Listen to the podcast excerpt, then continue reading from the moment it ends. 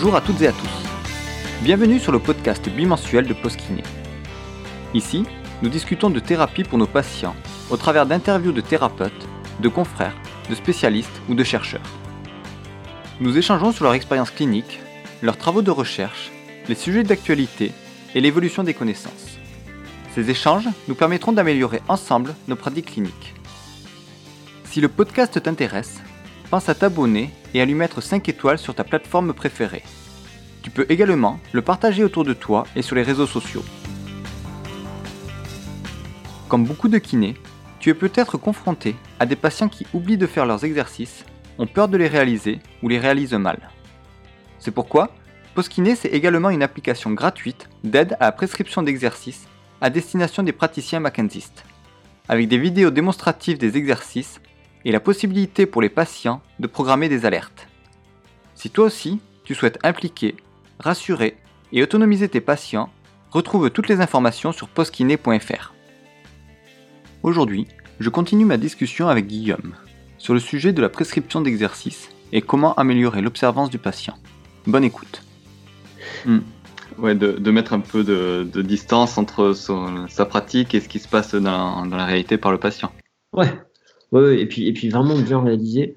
En fait, une personne qui n'a pas fait ces exercices, euh, on, peut, facilement dire qu'il a des excuses, et euh, oui, il a des bonnes excuses, oui, il trouve des excuses, etc. En fait, il a des raisons. Et ces raisons-là, euh, ouais, j'ai pas eu le temps, c'est une raison. Enfin, je veux dire, il a, probablement pas eu le temps. Et, et alors après, est-ce que ça veut dire que euh, s'il réfléchit plus, il va pas trouver du temps? Ben, si, peut-être mais la raison, elle, existe. Euh, et, si on commence à s'agacer de ça, ben, la, relation thérapeutique elle va en pâtir. Notre communication va changer et il va nous agacer, il va nous sentir agacé, on va l'agacer. Et là, du coup, on va, on va, enfin, on va, on va diminuer nos, chances qu'il fasse l'exercice et, et, que le traitement fonctionne. Donc, euh, d'être tranquille avec ça, même si ça peut être frustrant parfois, et de se dire, Ok, vous avez eu des raisons, vous n'avez pas eu le temps. Ben, effectivement, je comprends. Euh, vous, euh, vous, êtes quelqu'un de très pris.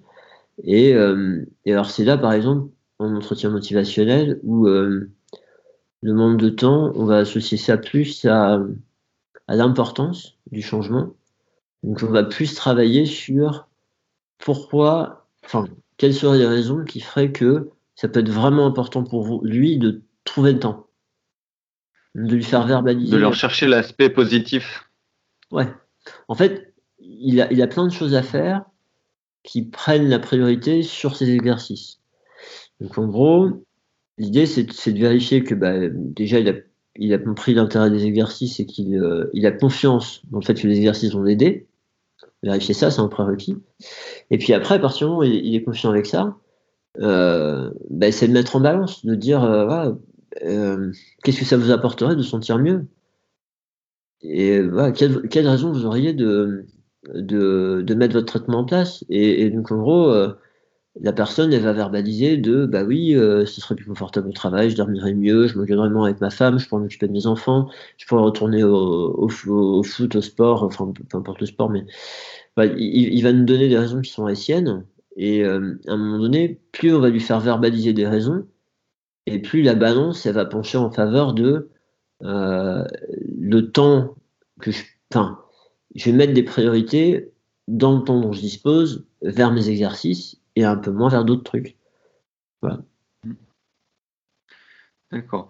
Euh, donc là, je voulais revenir avec toi justement sur les trois grands facteurs que tu nous as présentés qui ont tendance à, faire que les patients ne font pas leurs exercices. Donc, tu nous as dit le manque de temps, donc on vient d'en parler. Concernant l'oubli, euh, tu utilises quoi comme technique pour, euh, pour éviter justement que le patient oublie de faire ses exercices? Eh bien, alors là, c'est toujours pareil. enfin, toujours pareil. Je vais repartir encore de, de l'entretien motivationnel dans le sens où une des idées en entretien motivationnel, c'est d'abord de se baser sur euh, ce que le patient a déjà, sur ses capacités à lui. Et euh, en gros, la première étape, c'est euh, qu'est-ce qui pourrait vous aider à y penser? Puisque, ouais, clairement, une personne peut vous dire, on peut nous dire j'oublie, et, il oublie vraiment. Il n'est pas juste en train de trouver une excuse pour s'échapper, il n'y pense pas. qu'est-ce qui pourrait vous aider à y penser? Et donc, la personne, elle peut, elle peut avoir des, déjà des idées en tête, et puis, euh, et puis le fait d'avoir un moment là avec nous où elle a le temps d'y réfléchir, alors que le reste de sa vie, elle court partout, elle n'a jamais le temps d'essayer de réfléchir pour mettre ce genre de plan en place. On se base sur ce qu'il sait déjà et c'est ce qu'il peut trouver par lui-même. Et si à un moment donné, euh, bah, il trouve quelques trucs, mais qu'il n'est pas très certain ou qu'il ne trouve pas, euh, l'idée derrière ça, c'est de lui proposer des choses. Et en entretien motivationnel, on va utiliser un outil qui s'appelle de euh, dont on veut partager d'informations. En fait, de demander, demander, partager, demander. Donc, on va demander d'abord ce que la, personne sait ou, euh, ce qu'elle peut trouver elle-même. Ensuite, on va lui demander la permission de lui proposer des idées ou d'informations. Et donc, ça pourrait être du genre euh, bah, est-ce que je vous dise ce qui aide d'autres patients dans votre cas? Après, on va partager l'information. Donc, on va lui, on va lui dire bah, écoutez, il y a certaines personnes, le fait de mettre leur alarme dans le téléphone elles arrivent à, enfin, ça les aide à y penser. Il y a certaines personnes qui sur l'ordinateur parce qu'ils travaillent sur un bureau. Euh, il y a certaines personnes, c'est, euh, ils ont un objet. Quand ils font un exercice, il y a, un ballon en élastique, un truc comme ça. cet objet, ils le posent à un endroit dans la maison où ils savent que euh, le moment où ils peuvent le faire, ils vont passer devant, ils vont le voir. Enfin, je sais pas toi, mais moi, j'ai eu plein de patients qui, en des moments où ils pouvaient le faire, c'est dans leur salle de bain bah, ils se mettent leur élastique dans, la salle de bain. Et du coup, à chaque fois qu'ils sont dans la salle de bain, bah, ils voient l'élastique, ils font le truc, hop, ils font euh, un coup avant de se laver, un coup après s'être lavé. Euh, ils le refont quand ils se brossent dans le soir, et, etc. Voire le midi. Et euh, euh, je sais pas, moi, enfin, ça peut être tout un, tout un tas de stratégies. On, on, partage tout ça. Et puis après, le dernier demandé, c'est qu'est-ce que vous en pensez? Et là, le patient va nous mm. dire, euh, bah écoutez, oui, non, alors ça, ça me parle pas du tout, mais par contre, ça, je me sens bien d'essayer, ou oh non, non, je sais pas. Euh.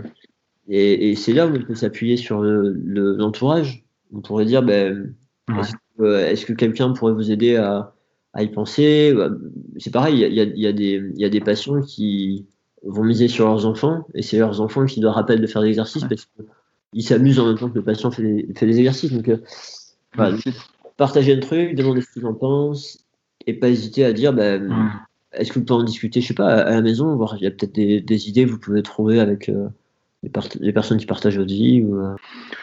offres un catalogue un peu de possibilités à ton patient et un peu à lui de choisir en fonction de ses préférences ce qui lui semble le mieux lui convenir. C'est ça. Tu sais, tu sais c'est vraiment le, cette histoire de. Souvent, il y a tout un tas de concepts qui circulent qui sont super euh, intéressants mais parfois il reste un peu abstrait. Et euh, cette histoire que dans une relation thérapeutique, tu as deux experts. nous, on est experts de l'aspect euh, médical, biomédical, etc., enfin même biopsychosocial avec euh, tout un tas de connaissances scientifiques, de l'expérience. parce que souvent, le patient, c'est la première fois qu'il est dans une situation pareille, et nous, on en voit plein des patients qui, qui, sont dans sa situation à lui. en fait, on a plein de choses que lui n'a pas, il ne peut pas avoir. Mais le patient, reste l'expert de sa vie, quoi. Et ça, c'est vraiment un exemple. Tu, tu proposes des stratégies, et lui, il connaît sa vie. il sait quelle stratégie peut être pertinente par rapport à, sa vie, à son fonctionnement habituel, et quelle stratégie va, va juste pas marcher. Donc en fait, de faire ça, on s'appuie sur cette expertise-là. Tu vois, c'est mm-hmm. une façon de rendre concret cette espèce de concept qui parfois euh, est ressorti euh, dans tous les sens parce que parce que c'est séduisant et c'est la mode, mais en fait concrètement, euh, bah, quand on regarde vraiment en pratique, il se passe pas grand chose. Quoi. D'accord. Et du coup, ça me fait penser, là, tu parlais de, dans les exercices dans la salle de bain. Le dernier, tu disais, c'est justement le nombre d'exercices influencés sur l'observance. Dans quel sens ça, ça va influencer? Bah, euh, habituellement, le truc le plus, euh, le plus logique, et puis ce que disent les patients, c'est euh, bah, que s'ils ont trop d'exercices, ils n'auront pas le temps de le faire. Enfin, après, encore une fois, c'est un truc qu'il faut ajuster à chaque patient. Moi, je me rappelle d'une patiente. En fait, dans ma pratique, l'immense majorité de mes patients, ils ont un exercice. De temps en temps, ils en ont deux. Et c'est vraiment rare qu'ils en aient plus. Mais ça peut arriver. Parce qu'il y a des situations, des gens déconditionnés, où euh, ils ont besoin de renforcer plusieurs formes, bon, peu importe. Mais dans la mesure du possible, j'essaie d'en donner qu'un. Et euh, parfois, ce que je dit aux patients, parce qu'il y a des patients qui sont un peu, un peu surpris en disant mais vous pensez que ça va suffire, euh, il faudrait pas faire d'autres trucs, etc. J'ai tendance à leur dire, vous savez, moi je préfère que vous ayez le temps de faire un exercice plutôt que vous n'ayez pas le temps d'en faire cinq, quoi. Hmm. Voilà. Maintenant, j'ai eu, une patiente, euh, et il y en a sans doute d'autres, hein, euh, qui m'a fait réaliser que j'avais tendance sans doute à imposer ça un peu trop à, la majorité de mes patients. Ouais, en fait, elle m'a dit, mais vous savez, moi en ce moment là, euh, pas, enfin, je, je travaille pas, je suis pas en recherche tout de suite. J'ai vraiment envie de retrouver une. et franchement, moi, j'accorde une heure et demie par jour au fait de faire de, de du sport, des mouvements, des trucs, des, trucs comme ça. Et en fait, elle, euh, cette patiente-là, de lui proposer 5, 6 exercices, eh ben, ça lui correspondait vachement et c'était, euh, elle était vraiment en demande de ça. Et ça, je m'en suis rendu compte qu'au bout de 2-3 séances, euh, où cette question revenait, et j'ai, avec mon biais, moi, de dire, je préfère que le patient en ait qu'un parce qu'autrement, il risque pas les faire. Tu vois, cette histoire de, euh, ça peut être un vrai frein pour pas mal de gens parce que euh, s'ils pensent qu'il leur faut un quart d'heure pour faire des exercices et qu'ils ont 5 minutes, ils ne le feront pas. Alors que euh, s'ils savent qu'en 5 minutes, ils peuvent en caser, ils vont le faire. Mais, ben, pas hésiter à vérifier quand même. Fais patient. D'avoir un certain nombre d'exercices et leur gymnastique peut être une source de motivation, pour certains presque. Ben, oui, oui. En fait, voilà, toujours cette histoire de Parfois, on se torture le cerveau à essayer de trouver des solutions pour nos patients, et alors que les réponses, ils les ont, et il y a juste à leur demander, en fait. et on se fout la pression d'essayer de tomber juste, et on n'a pas de recul de juste leur demander. C'est assez terrible, mais, mais ça, on, on retrouve. La réponse est juste sous le nez. Ouais, ouais, on, on retrouve. Euh, J'en parlais avec une des médecins avec qui je bosse, là, qui, euh, ils sont, ils sont maîtres de stage, ils ont des, des internes tout le temps. Et c'est un truc qui ressort souvent aussi pour eux, quoi. Cette pression qu'on se met à trouver la bonne stratégie pour le patient. Alors que de se dire, ah, est-ce qu'il vaut mieux que. Euh, tu vois, un, truc, un exemple bête, mais euh, tu te retrouves dans une séance où tu sais que, ben, en termes de temps, des douleurs et tu vois bien qu'il se pose plein de questions et ça risque de bloquer. Il risque peut-être pas faire des exercices parce qu'il a tellement peur de ce qui lui arrive, il a besoin d'une explication. Et tu as du temps, mais euh, soit tu l'aides à comprendre ce qui se passe, soit tu lui prescris un exercice. Mais tu peux pas faire les deux. Et euh, moi, le nombre de fois, je me suis dit, bah, je vais faire le pari que euh, il vaut mieux que je lui explique le truc parce que si je lui donne un exercice, il aura peur, il ne le fera pas. Ou le nombre de fois où je me suis dit, maintenant, il faut vraiment qu'il y ait un exercice pour qu'il sente euh, quelque chose, que ça change, qu'il se sente mieux. Et du coup, après, mes explications ou euh, les, informations que je vais partager avec lui, il sera plus, il aura l'expérience, il sera plus à même de les comprendre et, et éventuellement aussi d'avoir envie de les entendre parce qu'il se sent mieux. Tu vois, cette espèce de dilemme de dire merde, j'ai plus beaucoup de temps, qu'est-ce que je fais? Ben, En fait, euh, c'est désormais, quand je me trouve dans cette situation-là et que j'y pense, je pose la question au patient. Je, lui dis, bah, vous savez, là, euh, je sens que bah, je, sens que là, vous avez vraiment besoin de comprendre pourquoi ça vous fait mal et qu'est-ce qui se passe dans votre corps. Euh, et à côté de ça, euh, moi, un des objectifs, ce serait de vous donner quelque chose à faire pour que vous commenciez à, aller mieux. juste, j'ai pas, j'ai pas assez de temps pour faire les deux correctement. Et souvent, c'est la première séance. Hein. Donc là, pour euh, le temps qui nous reste, qu'est-ce que vous préférez? Et, voilà, et souvent, le patient, il va, il va donner une préférence. Et le fait que lui, il ait donné une préférence, on ait partagé cette décision-là, ben, on diminue vachement le risque qu'ils disent euh, Ah bah ouais, bah ok, on a parlé de ce qui se passe, mais euh, par contre, je repars et j'ai rien fait. quoi. En fait, on a pris une décision mmh. ensemble. On partage cette responsabilité-là. Et c'est mmh. beaucoup plus confortable pour nous. quoi. Mmh et plus patient centré. D'accord, oui. Oui, il devient se, centrer sur lui. Du coup, ça me pose la question suivante. On est, euh, en tant que professionnel de santé, on a une sorte de connaissance qu'on souhaite partager aux, patients pour faire ces exercices. Et pourquoi apprendre à prescrire des exercices? On arrive, on a la connaissance, on le partage, ça semble assez logique. Euh, et pourquoi on devrait, en tant que professionnel, se former spécifiquement dans ce domaine-là? Euh, le, truc, c'est qu'effectivement, comme on a dit au début, maintenant, c'est quelque chose qui semble vraiment apporter un bénéfice aux patients. Donc, euh, ça vaut la peine de le faire. Et après, bah pourquoi est-ce que ça suffirait pas juste de dire aux patients de le faire et puis voilà quoi. là c'est pareil, je, je, suis allé revoir des, des choses que j'avais que j'avais lues pour mon master. Et tu vois, il y a, y, y a, une revue systématique qui a été faite par par une personne qui s'appelle Benart en 2013 et, et toute son équipe. Et en fait, dans les différentes, euh, les différentes études qu'ils ont vues par rapport à cette histoire d'observance là, euh, ils ont vu que c'était jusqu'à 70% des patients qui ne faisaient pas leurs exercices, qui respectaient pas leur programme d'exercice à la lettre. Donc en fait, mm. euh, très souvent, entre ce qu'on propose au patient et ce qu'il va faire réellement, bah, il y a beaucoup de choses qui passent à la trappe. Quoi. Donc, euh, de simplement dire aux patients qu'il faut faire ça, ça marche pas. Il y avait. Euh, ouais, j'avais, tu sais, j'avais eu une discussion une fois euh, avec Gabor, ça fait bien longtemps, mais où il m'avait dit, tu sais, je, viens de voir une. Alors là, j'ai pas la référence du coup, mais il dit, je viens de voir une étude là, un truc un peu général au niveau de la santé, au niveau international, où en fait, les problèmes d'observance. Alors, ce terme observance, il me gêne un peu, mais c'est pas grave, je vais le garder pour l'instant. Euh, les problèmes d'observance au niveau médical, euh, si aujourd'hui on arrivait à faire que les patients prenaient leur traitement, donc les exercices, c'est un traitement, hein, euh, prenaient leur traitement, eh ben, en fait, ça aurait plus d'impact sur la santé des gens que de découvrir des choses avec la recherche, des nouveaux traitements. Il y aurait plus d'impact déjà juste, juste à faire ça. Donc ça montre euh, cette problématique, elle est vraiment présente et euh, dans tout le champ de la santé. Et alors après, pour aller encore un peu plus loin, il y, a une étude qui était assez, assez rigolote euh, de Webborn, qui a été publiée en, en 97, où en fait c'était des, c'était des chirurgiens orthopédistes dans une, une, sorte de clinique du sport en, Angleterre qui, qui avaient cette démarche de prescrire des exercices à leurs patients. Et euh, aussi étrange que ça puisse paraître, hein, sans, jugement bien sûr.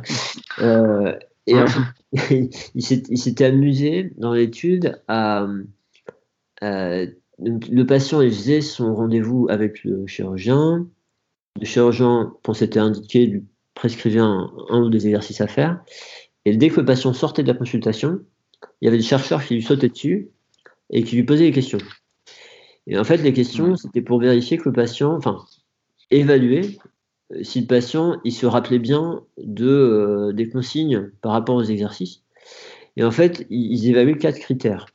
C'était est-ce que le patient, il se rappelait quelle zone du corps il, devait travailler, euh, à quelle fréquence, le nombre de répétitions, et pour quelle raison? Et en fait, ce qu'ils ont retrouvé, c'est qu'il y avait que 23% des patients qui avaient bon euh, quatre questions. Donc ça, c'était à la sortie de la consultation. Donc on peut imaginer, alors en plus, euh, des consultations avec un, avec un chirurgien, c'est pas forcément des consultations d'une demi-heure, on peut facilement avoir un kiné. Donc on peut imaginer qu'il n'y avait pas 36 000 informations données pendant l'entretien, que c'est assez faisable en kiné de, sur une séance d'une demi-heure d'avoir euh, bien plus d'infos, donc peut-être de noyer encore plus chez le patient. Donc en fait, tu vois, cette histoire-là aussi, ça nous dit que euh, bah, ça peut peut-être vers le coup de s'améliorer pour, euh, pour améliorer la rétention d'informations chez le patient, d'avoir des stratégies plus, plus pertinentes. Ouais. Pour, faire passer le message plus efficacement. Bah ouais, qui, qui comprennent et qui s'en rappellent. Quoi. Mm. ouais. Tu nous parlais que dans l'étude, là, il y a 70% qui ne suivaient pas les. Enfin, qui ne, qui ne faisaient pas, qui n'étaient pas observants dans leurs exercices. Est-ce que le fait d'avoir des professionnels qui sont formés à la manière de prescrire des exercices, ce rapport-là, il change? Ben, dans, dans, un des. Euh, bah, C'était lié à ça surtout, hein, mais dans, dans un des. Un des modules, j'ai dû valider pour mon master, donc j'avais fait des recherches là-dessus.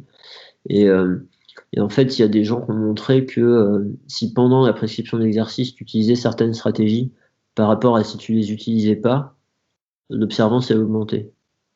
Et alors moi, je m'étais intéressé que à l'observance à court terme, parce que tu as toute une littérature sur l'observance à long terme, qui va concerner, toutes les maladies chroniques avec des traitements vraiment long cours, etc.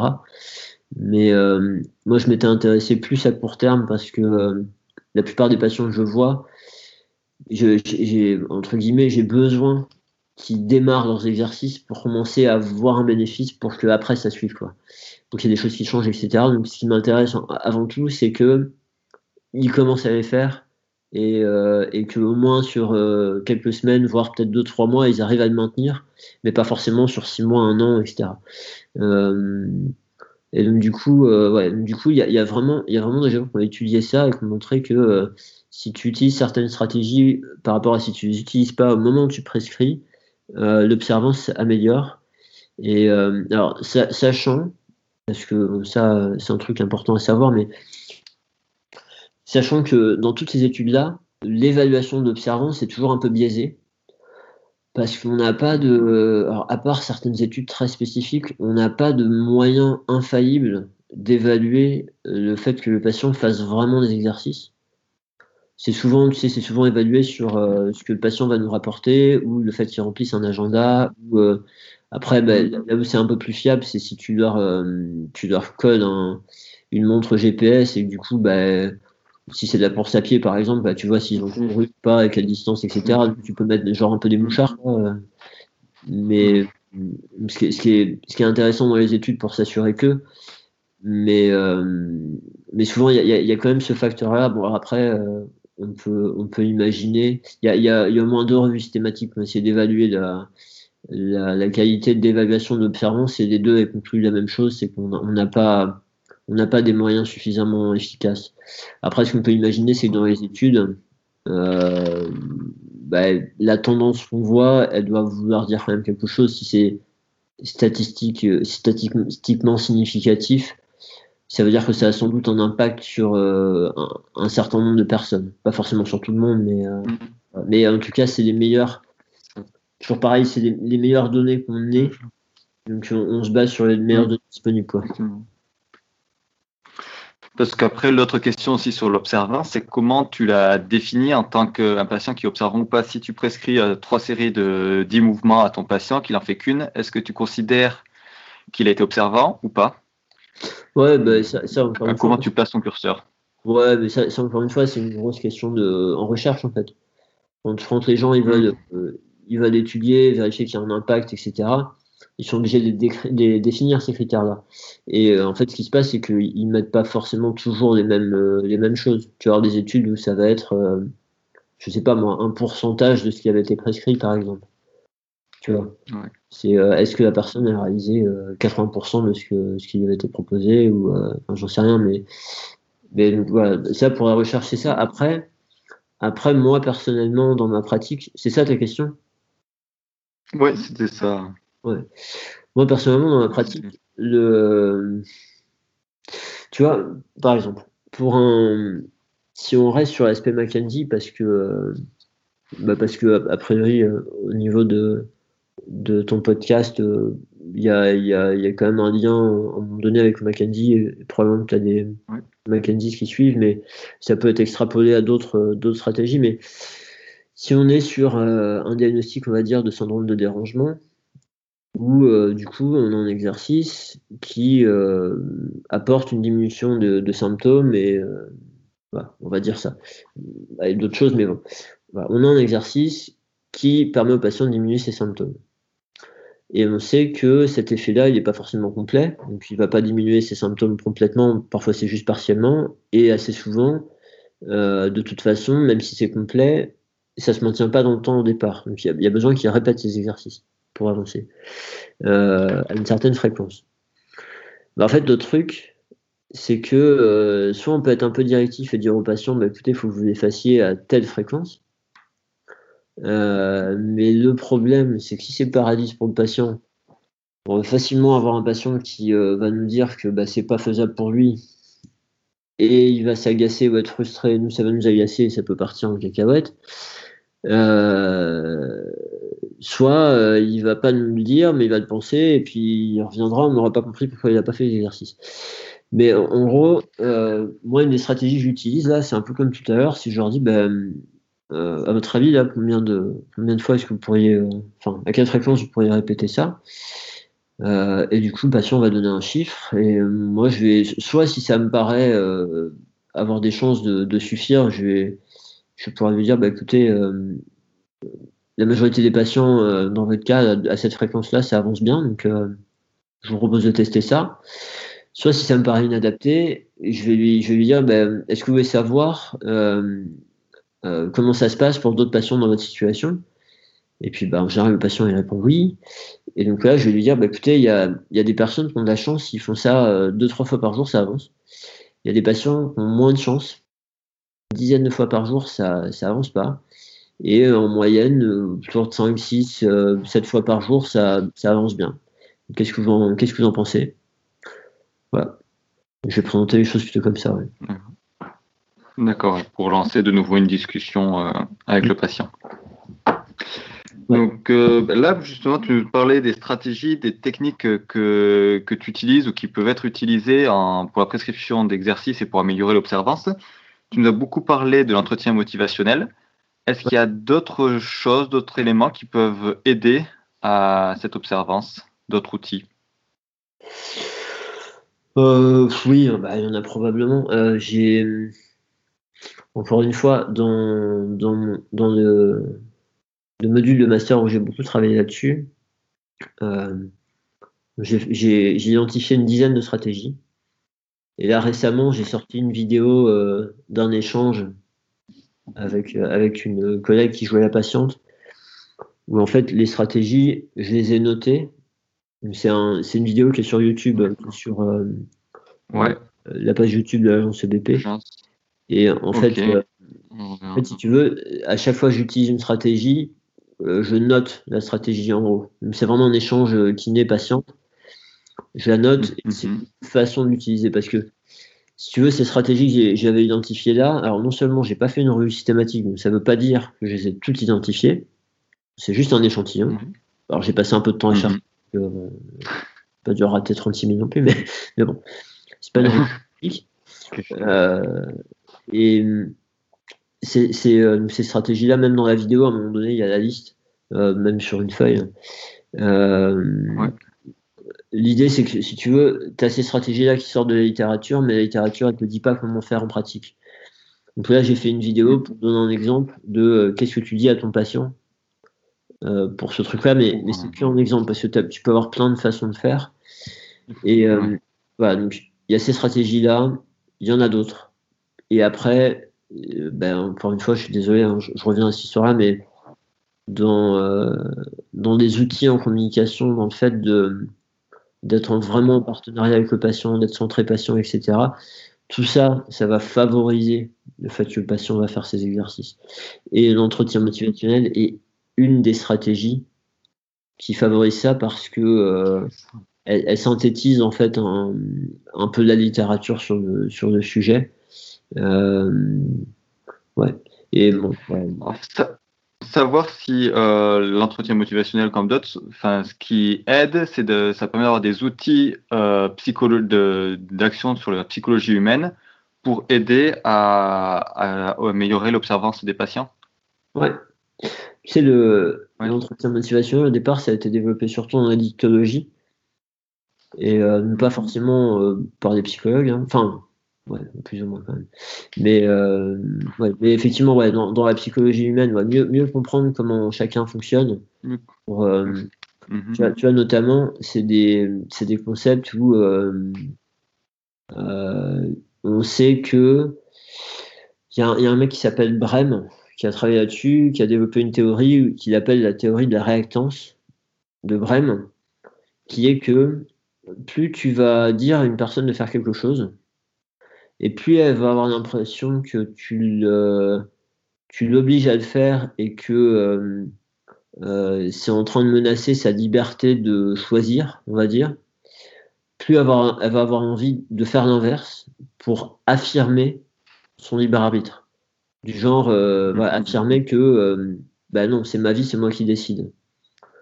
Et du coup, la façon dont tu proposes à une personne de faire quelque chose, et si tu insistes et si tu essaies de lui donner plein de raisons, et, etc., etc., donc, la façon dont elle le perçoit, bah effectivement, tu as raison, d'un point de vue euh, de la psychologie humaine, tu peux vraiment déclencher cette espèce de réactance, là, de phénomène de réactance, où la personne, elle va tout faire pour partir dans l'autre sens. Parce qu'elle veut sauvegarder son libre arbitre. C'est un des concepts qui, est utilisé toute la complexité dans, cet exercice de prescription d'exercice euh, en kiné. Bah oui, oui. Bah, en, fait, en fait, un des gros trucs qui est, pas facile, c'est que la démarche de d'essayer de, convaincre l'autre, euh, elle est bienveillante. En fait, quand on fait ça, c'est qu'on veut le bien de l'autre. Mais le problème, c'est que notre bienveillance nous pousse à parfois prendre des stratégies qui sont contre-productives. Et alors, du coup, on est bienveillant, on fait plein d'efforts, on dépense plein d'énergie, et il se passe pas ce qu'on souhaite pour nous et puis pour d'autres. Donc là, ça développe une frustration pas possible. Et ça peut faire que euh, bah, à la fin de la journée, on est cramé et que euh, on est déçu de ce qu'on a fait et, euh, et, et, que ouais, il y a, des il y a des personnes qui ont tendance à enfin il y a même des personnes qui renoncent à la, profession parce qu'ils ont l'impression qu'ils servent à rien quoi. Hmm. ça mène à des trucs Ouais, du coup, ça me fait. Euh, j'ai une citation que j'aimerais bien voir ton, que j'ai beaucoup aimé en faisant les recherches pour le pour le podcast. Alors, il faudrait que je retrouve les sources parce que je ne les ai pas sous les yeux. Mais la personne disait les kinés sont des praticiens de réflexion, de technique, mais également de motivation. Ouais. Et, c'est peut-être justement cet aspect euh, de motivation qui nous manque souvent, enfin, où on n'a pas assez conscience qu'on a un rôle à jouer là-dedans. Bah, bah, tu sais, encore une fois, euh, encore une fois, les choses évoluent, hein, puisque par exemple, moi je fais des interventions dans des IFMK et, et je sais que je suis pas le seul euh, sur ces domaines-là, mais moi j'ai été formé à, encore une fois, faire faire des choses aux gens au cabinet ou faire des choses moi-même aux gens, mais pas leur demander de changer leur vie à côté. Et aujourd'hui, on, connaît l'influence de l'hygiène de vie, tu vois, rien que ça, de, de les aider à réaliser que le sommeil c'est important, que l'activité physique c'est important pour leur santé et que ça peut avoir un impact sur leur douleur, etc. Et donc on se retrouve avec des, avec des problématiques auxquelles on n'a pas été formé. On, on a ces nouveaux trucs qui, on se dit là c'est devenu important, on est les bons professionnels pour s'en occuper, mais on n'a pas les outils pour le faire. Et, euh, effectivement, euh, ben, cette histoire de, de, motivation et ce fameux mythe du patient feignant, en fait, Mm. Le patient qui a aucune motivation, entre guillemets, on peut dire qu'il n'existe pas, parce que il euh, n'y a, aucune personne qui va consulter. Une mm. personne qui a un problème et qui a aucune motivation à essayer de s'en sortir, elle va pas avoir ni son médecin, ni son kiné, ni personne. Donc forcément, c'est faut, à nous de trouver les, les ficelles pour booster cette motivation. Voilà. Et en fait, c'est à, à nous d'aider le patient, de l'accompagner à réfléchir à ses motivations propres. Et pas à nous mettre une pression d'essayer de trouver ce qui va le motiver, parce qu'on va se tordre le cerveau. Et c'est un, un, truc qui est vachement piégeux parce que euh, le problème, entre guillemets, c'est que parfois on tombe juste. En fait, parfois, on va arriver à trouver un truc et le patient il va dire Ah bah ouais, euh, bah effectivement, ça c'est une bonne raison pour moi, et puis c'est parti. Et là, du coup, bah, c'est super valorisant. Mais le souci, c'est que c'est un peu. Euh, moi, je, moi, ça me fait penser au casino, en fait. la stratégie des casinos, c'est qu'ils font gagner suffisamment souvent les gens pour que les gens continuent à revenir et à jouer. Mais au final, c'est toujours le casino qui gagne au total. Mm. En fait, l'idée, c'est un peu ça, quoi. C'est que comme de temps en temps ça paye, et quand ça paye, c'est vachement valorisant, ben, on a tendance à retourner, quitte à s'épuiser et, euh, voilà, et, et être déçu à chaque fois qu'on perd. Quoi. Donc là, l'idée, c'est vraiment de, d'aider l'autre à trouver ses motivations à lui, et sans les juger parce qu'il peut avoir des motivations qu'on n'aurait jamais eues. Euh, voilà, c'est vraiment, vraiment d'aller, euh, d'aller dans cet axe-là. Ouais.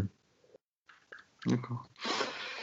Eh ben, super. Merci beaucoup pour euh, tout ce, partage d'informations et d'idées à creuser pour euh, aider nos patients à, à réaliser leurs mouvements et leurs exercices. Est-ce que tu as un dernier commentaire à partager? Est-ce que tu as des lectures euh, que tu pourrais recommander? Euh, ben Après, ça dépend du niveau d'intérêt de, des gens. Euh, mais c'est. Et du coup, tu vois, un des, un des livres qui me vient, c'est le, livre de, le livre de base sur l'entretien motivationnel, qui donne pas mal de. qui aide à réaliser, qui donne pas mal d'outils déjà. mais voilà, clairement, j'ai un conflit d'intérêt parce que je suis formateur et parce que en plus je gère l'organisme de formation qui propose ces cours-là. Euh, je, réalise parfaitement que euh, je sais que ça, ça apporte beaucoup, et je suis convaincu qu'il y a plein d'autres trucs qui apportent. Euh, la seule chose, c'est que je, peux parler que de ce que je connais. Et, et après, de toute façon, tous les concepts, les concepts actuels de pratique centrée sur la personne, de non-jugement, de oui, de respecter les valeurs de l'autre et puis de, de savoir se préserver, enfin de, de cette frustration qui euh, le patient n'a pas fait ses exercices et que c'est vraiment gonflant parfois, euh, de se préserver ça pour euh, rester disponible, pour continuer à pouvoir l'aider, de pas se pourrir la vie, l'énergie, la santé là-dedans, de d'accepter aussi que parfois, ben, même si on le sait, on va quand même se faire enfin, se prendre au piège et on va être agacé que, parce que ce jour-là on est fatigué ou parce que ce jour-là on a eu des mauvaises nouvelles et que du coup on arrive moins bien à me contrôler et de se dire que ben, ce jour c'est chiant mais, euh, mais ça arrive quoi. Et, euh, et d'arriver à, à, à, accepter ça pour pouvoir avancer. De, de, de se former mais, euh, à un moment donné de, de, de vraiment vraiment utiliser au mieux les formations qu'on a déjà faites et de pas aller chercher sans arrêt une nouvelle formation. On a, on a une problématique, nous, parfois, où il y a des gens qui font beaucoup, beaucoup de formations et euh, c'est des gens qui sont très investis, c'est super chouette. Mais la question, c'est euh, faire une formation, si ça reste superficiel, est-ce que vraiment ça a un impact sur la pratique? Est-ce que les gens qui font beaucoup de formations, qui les enchaînent, ont le temps de les digérer pour, les, pour que ça change leur pratique et que ça bénéficie aux patients? Et, euh, et tu vois, cette recherche de cette espèce de culpabilité qui pousse parfois à faire des formations pour se dire euh, si j'y arrive pas, c'est que je j'ai pas assez de connaissances. Mais parfois, c'est pas dans la connaissance, parfois c'est dans les plus dans les stratégies de communication sur comment mieux les utiliser.